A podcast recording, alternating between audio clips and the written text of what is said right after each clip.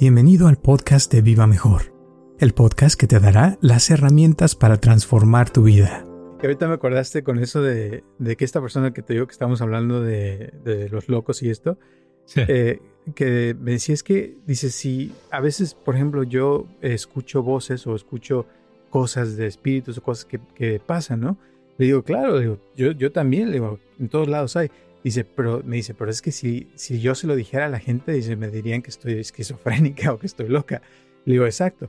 Y, le digo, si tú te vas, por ejemplo, a Japón, en Japón, en la cultura de Japón se usa que todas las cosas que existen tienen un espíritu. Entonces puedes tú hablar con tu mesa, puedes hablar con tu eh, teléfono, con el techo, con el piso. Y, de hecho en el Zen te dan las gracias a todo por existir y hablas con las cosas.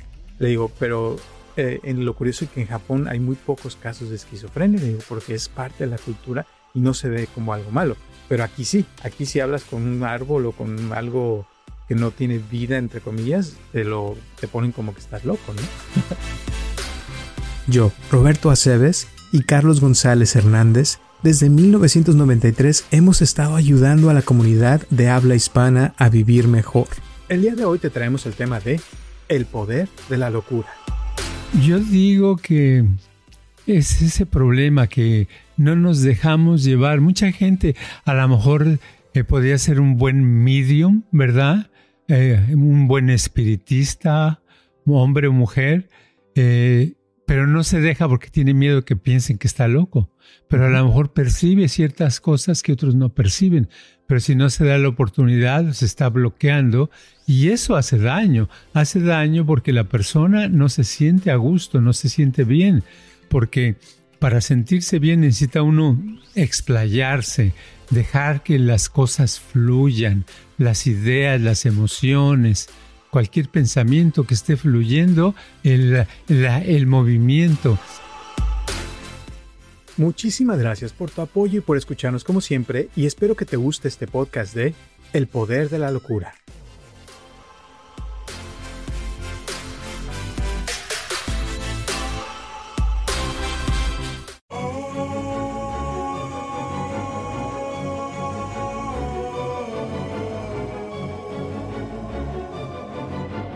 Todos, les habla Roberto Aceves y estamos comenzando un episodio más de Viva Mejor y tengo aquí a mi lado a Carlos González. ¿Cómo estás, Carlos? Pues resulta que estos días pasados han sido días de puro comer. Ah, qué Comer, comer y comer. Encontré eh, un mole negro muy bueno que hace años que no comía. Híjole, y es una cosa especial porque ah, moles hay muchos, pero algunos no saben tan bien. Este estaba sabroso. estaba muy bueno. Este, ¿qué más conseguí? Ah, también unos panes dulces especiales, sobre todo unas conchas, pero conchas de de veras. Digo de de veras porque hay algunas, en algunos súperes venden conchas, pero se ve que las hacen en una máquina eléctrica o algo así y saben un poquito la consistencia, el sabor es diferente. Pero estas se veían muy bien y entonces, este, pues nada más estoy esperando que terminemos el programa para ir a comer más. Qué rico. Provecho. Y te cuento que eh, ayer o antier salieron las estadísticas en, en este, ¿cómo se llama? En Spotify, de la gente que nos escucha en todo el mundo. Y te voy a leer nomás rápido lo que salió. eh, hicimos 1300 minutos en total en el año del 2023. Ok. Eh, aumentó casi 20% nuestra audiencia. Okay. Tenemos eh, 175 top fans, que somos su número uno. Tenemos 980 top 5, o sea, de que estamos por en los cinco eh, podcast que más escuchan, 980 personas, y 1900 que estamos en su top 10, o sea, sus eh, primeros 10 podcasts que escuchan, 1900. Nuestro episodio que más escucha es el de viajes astrales, sueños lúcidos y cómo salirse del cuerpo. Y nos escuchan en 64 países, ¿cómo ves? ¡Wow! Ah, qué padre, pues son buenas estadísticas, buenas noticias. Sí, y principalmente nos escuchan en México, eh, Argentina, Colombia, España y Chile. Órale. Oh, está bien. Entonces, qué padre. Y nosotros que estamos en Estados Unidos, aquí no nos escuchan. Aquí no nos escuchan. Sí nos escuchan, pero no tanto. No tanto, ¿verdad? Sí. ¿O será porque es en español y, Yo creo. y no hablan español? Yo creo. Aunque hay muchos latinos, ¿verdad? millones de gente que habla español. Pero Así es. Se, se quedan, se meten en la cultura americana y aunque hablen español quieren lo, el inglés, ¿verdad? Está bien, está bien, qué padre. Sí, ahí va. Así es que gracias a todos los que nos escuchan. Un abrazote y que siga esto avanzando. Y te iba a decir también de otra que esta semana vino una persona y es, es una persona que le, le, presté un libro de Jodorowsky, ¿no? De que está leyendo de la psicomagia. Y me dice, oye, este, esta persona, dice, está, alucina, dice, está alucinando muchas cosas, dice. Y como que dice, siento como que está medio loco. Le digo, sí, yo creo que sí. Y, ya empezamos a hablar de este Salvador Dalí, ¿no? Le, empecé a platicar de que también era medio locuaz. Pero a la vez se me hizo padre porque le, digo, le estaba tratando de, explicar cómo esa locura es lo que ha hecho que cambie el mundo de cierta forma. Porque han, visto la vida desde otro punto de vista que otros no lo veían. De, y, han cambiado muchas cosas, ¿no? sobre todo Jodorowsky con el área de, del cine, eh, Salvador Dalí con la pintura, con el surrealismo, con todo ese tipo de cosas. Y se me hizo padre como para hablar hoy de, los locos, ¿qué te parece? me parece bien, me viene a la mente Antonina Artaud. Antonina Artaud, en, cuando estudias teatro, es uno de los ah, principales exponentes de una corriente diferente en teatro. Él vivió a principios del siglo pasado, ¿verdad? Del 20 y este Antonín, Antonín Artaud era eh, escritor, director, y cada rato, fíjate, cada rato lo metían al manicomio. tenía que pasar unos meses ahí y ya salía más o menos. Ya cuando podía estar en la sociedad más o menos, va para afuera. Pero así se pasó su vida, ¿verdad? De dentro y fuera del, de la casa de la risa. Y este, y muy interesante. Entonces tenía una, su corriente era de que en el teatro se deben de usar todos los sentidos. Entonces ponía obras donde eh, ponía pedazos de carne eh, cruda entre el público, olores horribles, eh, sangre, todo, todo ese tipo de cosas que pues ah, dices, bueno, qué, qué loco, ¿no? Pero él revolucionó el teatro. Y luego interesante de Antonín Artaud es que también estuvo un tiempo en México, en esa época, en la época donde había el, cine mudo, ¿verdad? Pero él estaba y eh, lo que escribía acerca de México es que lo admiraba mucho, admiraba a la gente y se le hacía a la gente, eh, para él se le hacía a la gente de mexicana muy especial, muy diferente, ¿verdad?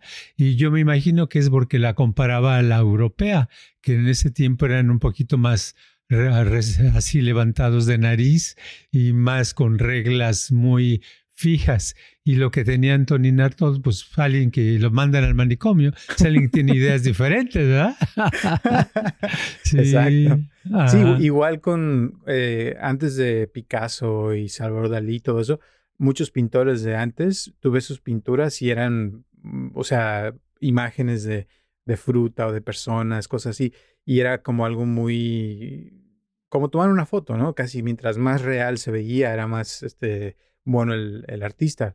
Pero luego llegó el surrealismo, empezaron a hacer eh, imágenes raras que parecían que eran pinturas que no habían terminado, o, como Dalí que, hizo lo de el, tiempo, como un reloj todo derritiéndose, cosas así que eran locas, pero que cambiaron el, que al principio los rechazaron, ¿no? Que nadie los quería, pero después empezaron a aceptarlos y ahora, este, pues es lo más normal del mundo, ¿no? Exacto, exacto. Y eh, ese movimiento en su época era visto como de gente muy extraña, muy rara. El, eh, estoy recordando un pintor que se llamaba Jerónimos Bosch, que es de siglos anteriores, pero en esa época se ve un cuadro de él y puede uno ver una serie de cosas tan que dices, wow, qué imaginación, a nadie más se le hubiera ocurrido, porque ponía como una especie de infierno, pero no ponía gente este, en orgía, ponía, o sea, muchas cosas muy raras, ¿verdad? Mucha gente desnuda y gente con caras raras, etcétera, etcétera. Y en su época, pues yo no sé la Iglesia Católica qué pensaría de él, pero yo creo que lo excomulgaron, no tengo este, idea de su historia, pero me imagino que no le fue bien. Y ahora, claro, una pintura de él ahorita vale uh, muchísimo dinero, ¿verdad? Porque aparte es muy difícil de pintar sus obras. Y este, bueno, estábamos, pero mencionaste el surrealismo. El surrealismo, eh, mm, precisamente el otro día le estaba yo platicando a alguien de, del surrealismo, de cómo eh, había este, poetas o gente así que surrealistas que ponían un letrero en su, en su recámara por fuera y cerraban con llave y ponían un letrero que decía, este, silencio, oh, eh, artista trabajando y lo que hacía era quedarse dormido, ¿verdad? Entonces se dormía profundamente porque lo que quería era soñar, porque después, si era pintor, iba, iba a pintar sus sueños, si era poeta, iba a escribir un sueño que tuvo con relación a, la poesía, ¿verdad? Entonces era otra corriente de donde sale el Salvador Dalí con eh, una persona y con cara de reloj, por ejemplo, ¿verdad? Que dices, ¿qué es esto? Pues sí, es un, un sueño surrealista, un sueño, como son todos los sueños, que donde soñamos y vemos cosas muy raras que nos pasan, o estamos flotando, o estamos con un pie más largo que el otro, o de pronto caemos, pero no nos pasa nada, sino simplemente caemos suavemente. Tantas cosas raras que pasan en los sueños. Y es una corriente, y claro, la gente de esa época pues le costaba mucho trabajo aceptar eso al principio. Ahora, pues ah, ven los eh, cuadros de Salvador Dalí, ven las, ah, las poesías de, de, algún poeta de esa época y no se, no se sienten raro porque ya se ha, em, metido en la cultura esas ideas que ahora simplemente son parte, son familiares, ¿verdad? Exacto. Y esto es lo que yo sentí con esta persona que te digo que estamos hablando, como que a veces es difícil de que a una persona comprenda este tema, por eso se me hizo interesante, porque eh, para mí se me hace normal, o sea, toda la vida lo he escuchado por ti o por otras eh, cosas, porque a mí me encanta el arte, todo eso. Y eh, por ahí he escuchado también de que, por ejemplo, si un arte no te causa rechazo, no es arte, ¿no? O sea, que, que debe ser algo que te mueve y te, te causa un tipo de catarsis o algo por dentro. Y estas personas a veces así son, que hacen cosas que, que nomás no. Como una vez fuimos a San Francisco con Jodorowsky, que no sé si te acuerdas que le dijo a, un, a una persona que, que le que se fuera a hacer del baño afuera, por no decir otra palabra, afuera de un blockbuster donde estaban las películas de Hollywood, porque decía que se, sentía eh, que tenía un bloqueo mental, que no podía escribir. Entonces le dijo, no, pues vas y te vas a hacer del baño afuera del blockbuster y, y con eso es como que te vas a, a cagar en Hollywood, ¿no? Y que ya de ahí se le iba a quitar el bloqueo. Y sí, o sea, yo seguí en contacto con esta persona y sí, sí lo hizo. O sea, y fue una locura, pero que tal vez a lo mejor lo podían haber arrestado, pero aún así después como que se le quitó algo, ¿no? claro, sí, sí, es, es otra forma de actuar, otra forma de pensar, porque eh, las ideas, nosotros tenemos una educación, nos educan en la escuela normal, nos ponen reglas, etcétera, etcétera, y ya salimos todos cuadrados de, la, escuela y pensamos que así son las cosas y lo dicen, ay, ¿por qué no tengo una nueva idea? o ¿por qué no puedo resolver este problema? Pues no puede uno resolver ese problema o tener una nueva idea porque está uno dentro de ese cuadro que, le han creado a uno y que uno en el cual está viviendo. Entonces, para salirse de eso necesita uno romper ese cuadro y para romper ese cuadro, pues hay gente que le causa dolor, sobre todo a los que ven eso. Si una persona cambia o hace cosas eh, súbitas, espontáneas, eh, fuera de lo normal, pues los demás se molestan porque no están acostumbrados. Siempre nos molesta algo que no vaya en el orden acostumbrado. Y eso es lo que nos crea eh, una situación rara porque o quieres eh, hacer algo diferente eh, y, o quieres no molestar a nadie. Si quieres no molestar a nadie, entonces no hagas nada diferente, sigue cuadradamente viviendo, ¿no? Exacto. Y, y, los cambios y las cosas a veces suceden en esos cambios. Cuando eh, hemos hablado de la iluminación, de los eh, shocks de, de, iluminación, o que, por ejemplo, el maestro que le pega en la cabeza a otro, eh, a un estudiante y de repente en ese momento se ilumina, cosas así. O sea, son cosas que son fuera de lo cotidiano, de lo normal, pero que te mueven, te, te como que hay un ajuste de ideas y es cuando puede ocurrir un cambio y esos los genios, ¿no? Son los que han cambiado el mundo, repito, que por ejemplo ahorita me viene a la mente de los que inventaron los aviones, que se les ocurría, o sea, subirse en una cosa y, a veces se caían y volvían a, subirse a, ver a cuánto podían durar más tiempo volando y empezaron a aprender cosas, se lastimaron muchas veces, pero con el tiempo se lograron los que son los aviones que hoy tenemos y podemos viajar de una parte del mundo al otro en menos de 20 horas, ¿no? Pero al principio parecía una locura. Me imagino que la gente que veía decía, estos cuates, ¿qué les pasa? ¿Qué les, dónde nacieron o qué, verdad? ¿Cómo quieren volar? Si no son pájaros. Y pues encontraron la manera, ¿verdad? Pero siempre es, sí, la gente diferente, la gente que actúa con cierta locura son los que logran salirse del molde y encuentran nuevas ideas, nuevas cosas maravillosas que, que sirven, ¿verdad? Que, son, que, que, son muy importantes para, para la creatividad, para la felicidad, para uno poder resolver más problemas. Exacto. Y esto también se aplica a cualquier persona. Por ejemplo, hoy en la mañana vino una señora que tiene dos hijos y los cuida, es su trabajo cuidarlos. Y ya se cuenta que me estaba platicando de que le gustaría ganar más dinero, le gustaría hacer varias cosas, pero no puede porque si gana más, de, si trabaja por su cuenta, el gobierno ya no le paga su mantención de los niños. Entonces tiene que estar como cuidándose de lo que gana. Y le digo, pero si pudieras trabajar, ¿qué te gustaría hacer? Y dices, pues no sé, no, no se me ocurre nada, no, no tiene ideas, no había después de platicar como más de una hora, como que no se le veía imaginación a esta mujer. Y así es como vive su vida. Dices que sí, mi vida es muy monótona. Ya tengo todos los días que, voy a hacer. Sus hijos son autistas, entonces tiene que hacer ciertos rituales, ciertas cosas constantemente. Y es muy difícil cambiar cualquier cosa. Y, esto me recuerda a otro, otra historia de otra mamá que tiene también hijos eh, autistas, que me platicó que una vez fue a una convención y que una persona se levantó a hablar de sus problemas como, papá autista y que una de las cosas que dijo es de que tenían una, una eh, aspiradora y la pusieron en la sala, en el centro de la sala, y que llevaba más de 15 años ahí más o menos, no sé si 10 o 15 años, pero así mucho tiempo, pero que no la pueden mover porque si la movían el niño se prendía y hacía un tango y todo eso. Entonces, como eh, cuando son autistas así tienen ciertos rituales, ciertas cosas que no pueden cambiar y que eso quedó así.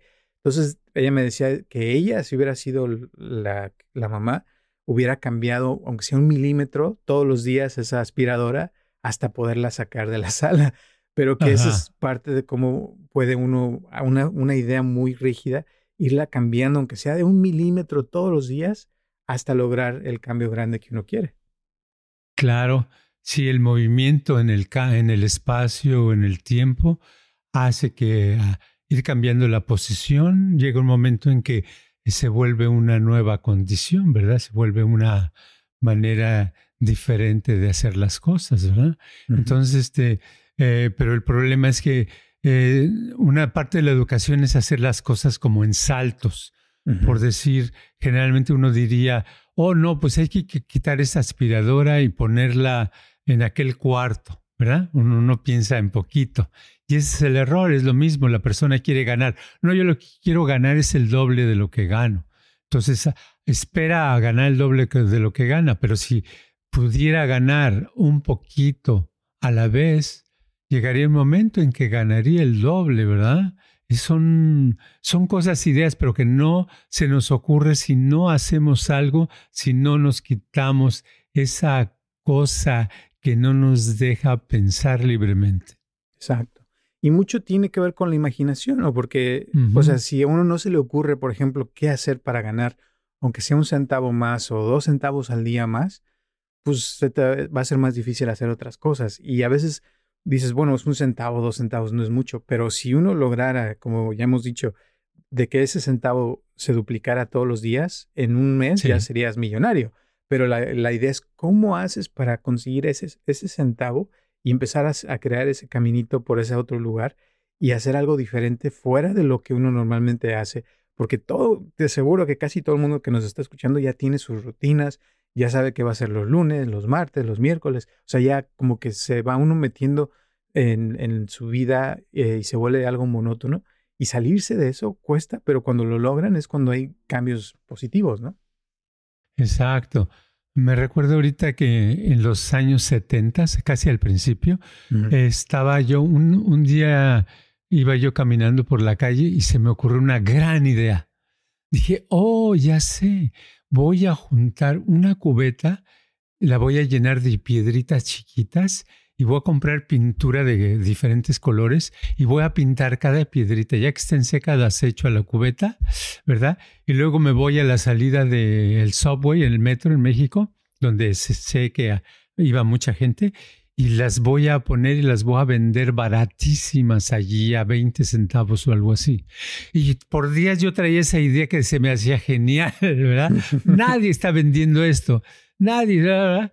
Y llegó un momento que me di cuenta que esa idea en realidad no, no era la gran idea, ¿verdad? Y que lo más seguro es que vendiera unas cuantas piedritas a alguien por curiosidad comprara una o, o dos, pero que no iba a ser como para ganar dinero, para vivir de eso. Pero gracias a que tenía yo la idea, que nunca la llevé a cabo, pero la, la tenía allí, se me vinieron otras ideas que después me dieron eh, la la solución para poder sacar eh, algo de dinero para poder pagar renta y comer, ¿verdad? O sea, a veces una idea no te sirve, pero te sirven otras que vienen después de esa. Exacto. Y la cosa es, sobre todo, ponerlas en acción también, ¿no? Porque si te, ocurre algo, eh, el otro estaba leyendo de Ron Howard, el director de cine, que siempre dice, eh, uno duda de sus primeras ideas, dice, pero si, si las llevas a cabo, ahí es donde te va a salir otras ideas y otras ideas. Y casi siempre dice, cuando ya tienes el resultado final, es el resultado de miles de ideas que se te vinieron, pero que empezó con una, como la que dijiste de las piedras. O sea, empiezas con algo pequeño y luego lo vas conectando, se va. Pero el chiste dice que uno debe dejar que las cosas fluyan, que no las bloquee y que actúe en lo que uno piensa o se imagina, ¿no? Sí, muchas ideas vienen y esas ideas que, que aparecen a veces uno las está analizando y ese es el primer error. Es lo que no hacen en el surrealismo, es lo que no hacen los que están locos, ¿verdad? Alguien, que está loco, pues no analiza nada más, sale a la calle a gritar o, o dice una tontería que nos parece a nosotros una tontería. Pero la gente normal que no se considera loca, ella, antes de decir abrir la boca, lo piensa diez veces, ¿verdad? Y ya cuando quiere abrirla, dice, mejor mañana, mejor no, porque no me van a entender, ¿verdad? O no les va a interesar. Entonces, ese es el problema, porque el chiste es sacar las ideas, ponerlas a funcionar y no tener miedo, ni pena, ni vergüenza de que si dice uno cosas que no vienen, que no tienen sentido y que la gente va a decir, ay, qué tonta persona, ¿verdad? O ay, qué loca, ay, qué jalado estuvo eso. No importa, si lo haces llega un momento que te acostumbras a que a escuchar esos comentarios, pero te vas haciendo más hábil, una persona más capaz de crear ideas, de tener ideas, porque todos nos llegan ideas. El problema es que el fluir de las ideas, muchos lo bloqueamos, lo bloqueamos, lo bloqueamos, no las dejamos salir y después decimos, ¿qué hago? ¿Cómo le hago? ¿Cómo resuelvo este problema? Pues tenías muchas ideas, pero no, no, no las dejaste salir, ¿verdad? Exacto. Y ahorita me acordaste con eso de, de que esta persona que te digo que estamos hablando de, de los locos y esto, eh, que me decía es que, dice, si a veces, por ejemplo, yo escucho voces o escucho cosas de espíritus o cosas que, que pasan, ¿no? Le digo, claro, digo, yo, yo también, le digo, en todos lados hay. Dice, pero me dice, pero es que si, si yo se lo dijera a la gente, dice, me dirían que estoy esquizofrénica o que estoy loca. Le digo, exacto. Y, y, le digo, si tú te vas, por ejemplo, a Japón, en Japón, en la cultura de Japón se usa que todas las cosas que existen tienen un espíritu. Entonces puedes tú hablar con tu mesa, puedes hablar con tu eh, teléfono, con el techo, con el piso, y, de hecho en el Zen te dan las gracias a todo por existir y hablas con las cosas. Le digo, pero eh, en lo curioso es que en Japón hay muy pocos casos de esquizofrenia, le digo, porque es parte de la cultura y no se ve como algo malo. Pero aquí sí, aquí si hablas con un árbol o con algo que no tiene vida, entre comillas, te lo te ponen como que estás loco, ¿no? exacto, exacto. Entonces, este, eh, claro, si se va, eh, lo ideal sería que se fuera a Japón, ¿verdad? Para que estuviera en el ambiente allí. Ah, este, yo digo que es ese problema que no nos dejamos llevar. Mucha gente a lo mejor eh, podría ser un buen medium, ¿verdad? Eh, un buen espiritista, hombre o mujer, eh, pero no se deja porque tiene miedo que piensen que está loco. Pero a lo mejor percibe ciertas cosas que otros no perciben. Pero si no se da la oportunidad, se está bloqueando y eso hace daño. Hace daño porque la persona no se siente a gusto, no se siente bien, porque para sentirse bien necesita uno explayarse, dejar que las cosas fluyan, las ideas, las emociones, cualquier pensamiento que esté fluyendo, el, el movimiento. Es diferente estar eh, todo amarrado, inmóvil, que estar libre y poder mover tus brazos, tus manos para donde quieras. Sientes diferente y vives diferente. Exacto. Y cuando hay movimiento, te liberas, te sientes mejor, te sientes más sano y, la, y el cuerpo está más sano, ¿no? Es como sí. Eh, hemos hablado de que si te enojas y te prendes y gritas todo, pero ya después te sientes mejor, eso es más sano a que si te molestas y te quedas con el coraje y no dices nada y te lo guardas, y al rato te sale una úlcera, un cáncer o alguna cosa, ¿no? Exacto. A menos que te llegue el COVID y te tosan en la, en la cara o algo así. Y dices, ay, me estaba moviendo y ¿por qué, por qué me llegó? Pero generalmente es bueno moverse, estar en movimiento, ¿verdad? Y este, yo creo que el problema de la gente que dice, porque eso también tiene que ver con mucha gente que dice, es que yo no tengo imaginación, no me lo puedo imaginar. Pero es eso, todos tenemos la imaginación, pero los que no sienten que tienen la imaginación es porque la tienen bloqueada por lo mismo que estábamos hablando de dejarlo fluir, dejarlo estar, de esas ideas, a veces son ideas que no valen la pena, pero si no las saca uno, se quedan allí guardadas y atoradas y esas van a atorar a otras y se hace un círculo vicioso, que es lo que pasa con los tímidos. Una persona tímida no es porque no tenga de qué hablar. A veces le dicen, oye, ¿por qué no nos hablas? Llevamos dos horas hablando y tú no nos dices nada. Y casi siempre el tímido o tímida dice, no, es que este, me gusta mucho escuchar. Yo nada más me gusta escuchar. No, se muere de ganas de decir algo, pero no se atreve. No se atreve porque al principio quería decir algo y dijo, no, mejor al ratito, a lo mejor ahorita no es el momento. Y al ratito ya se le ocurrió otra idea y dice, no, pero a lo mejor esta no tiene que ver con esto. Entonces me voy a esperar, ya cuando, si me preguntan algo, digo. Y ya cuando va una hora, ya lleva 10 ideas diferentes que no dice y ya empieza a sufrir, ¿verdad? Ya se siente con incomodidad y va a terminar diciendo que nada más le gusta escuchar, que no le gusta hablar, ¿verdad? y, ese es el problema, que ya se le hace el hábito de no hablar, no decir, y con el tiempo se le hace lo más normal del mundo. Y al loco es todo lo contrario, o sea, se le ocurre algo y lo hace y grita, y a lo mejor lo meten al manicomio, pero luego ya que sale otra vez vuelve a decir, y se siente, o sea, libre y hace, son los que crean el arte, lo que, los que crean cosas así fuera de lo normal pero yo creo que es donde puede ocurrir que uno también se libere de cosas. Eh, es la gente que yo he visto, por ejemplo, que se sale de su forma de cómo los crearon y consiguen descubrir cosas nuevas de sí mismos, son los que se iluminan, ¿no? Que de repente dicen, oh, soy un espíritu, oh, este, yo no soy esto o lo otro, y cosas que de repente su vida cambia por completo, ¿no? Sí, totalmente, totalmente es eso. Ahorita estaba yo pensando en un pintor, ¿cómo se llama este pintor que existía? Que nada más que pintaba y pintaba y, no le gustaba nada hasta que un día se le ocurrió dejar caer gotas de pintura en el lienzo. ¿Verdad? Sí, exacto. Y después sus cuadros eh, ahorita valen una fortuna, ¿verdad?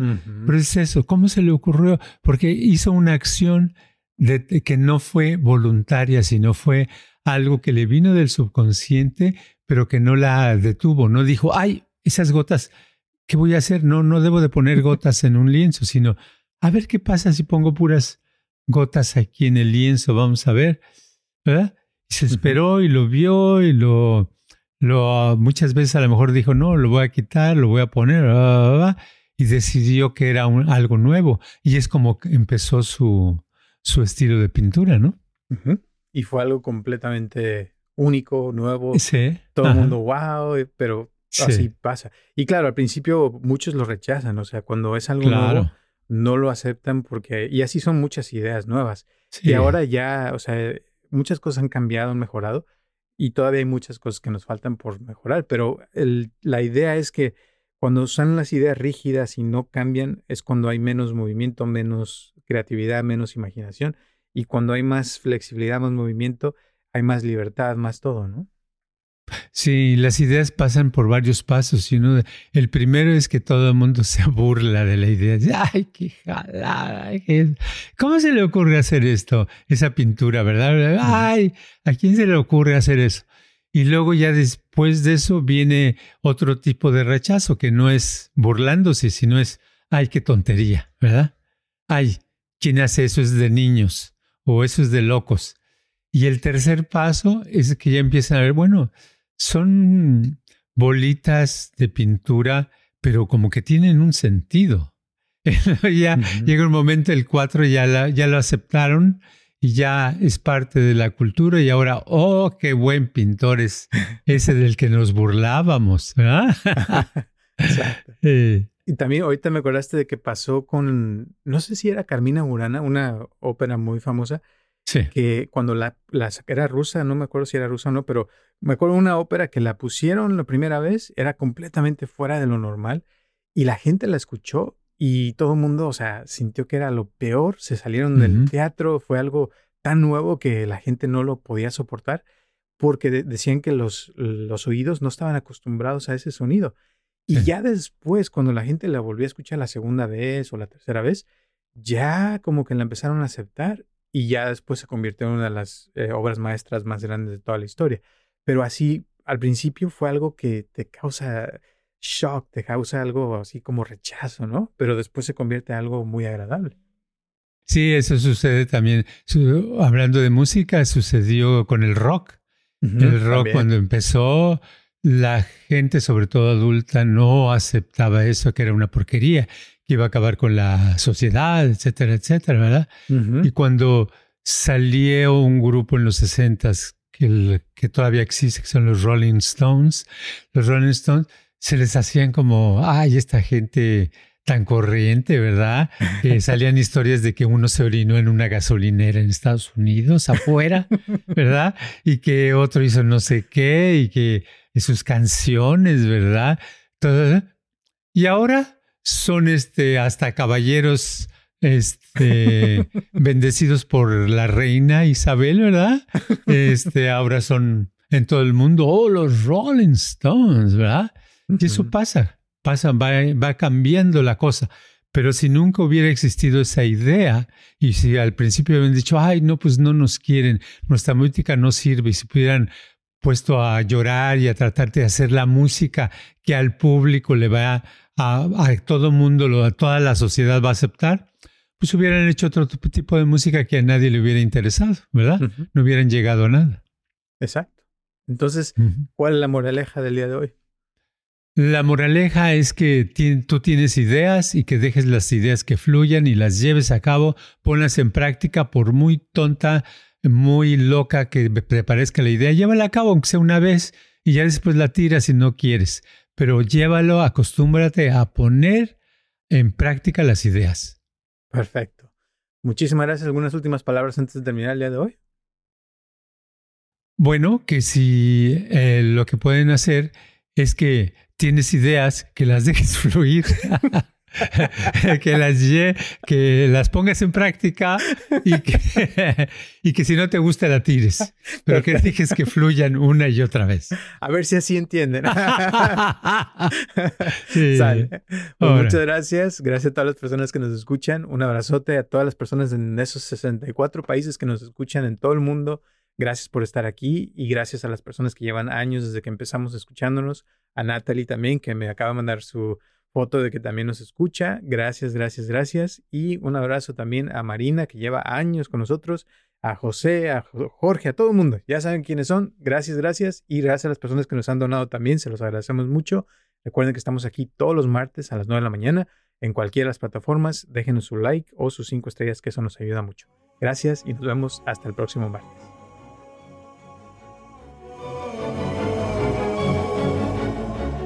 Este podcast está patrocinado por Viva Mejor. Ayúdanos a compartirlo con tus amistades para que crezca esta comunidad y si te interesa donar algo para que este podcast continúe o si tienes algún problema o pregunta que te gustaría resolver, por favor comunícate al área 714-328-4661 o mándanos un correo electrónico a vivamejorx3000 gmail.com.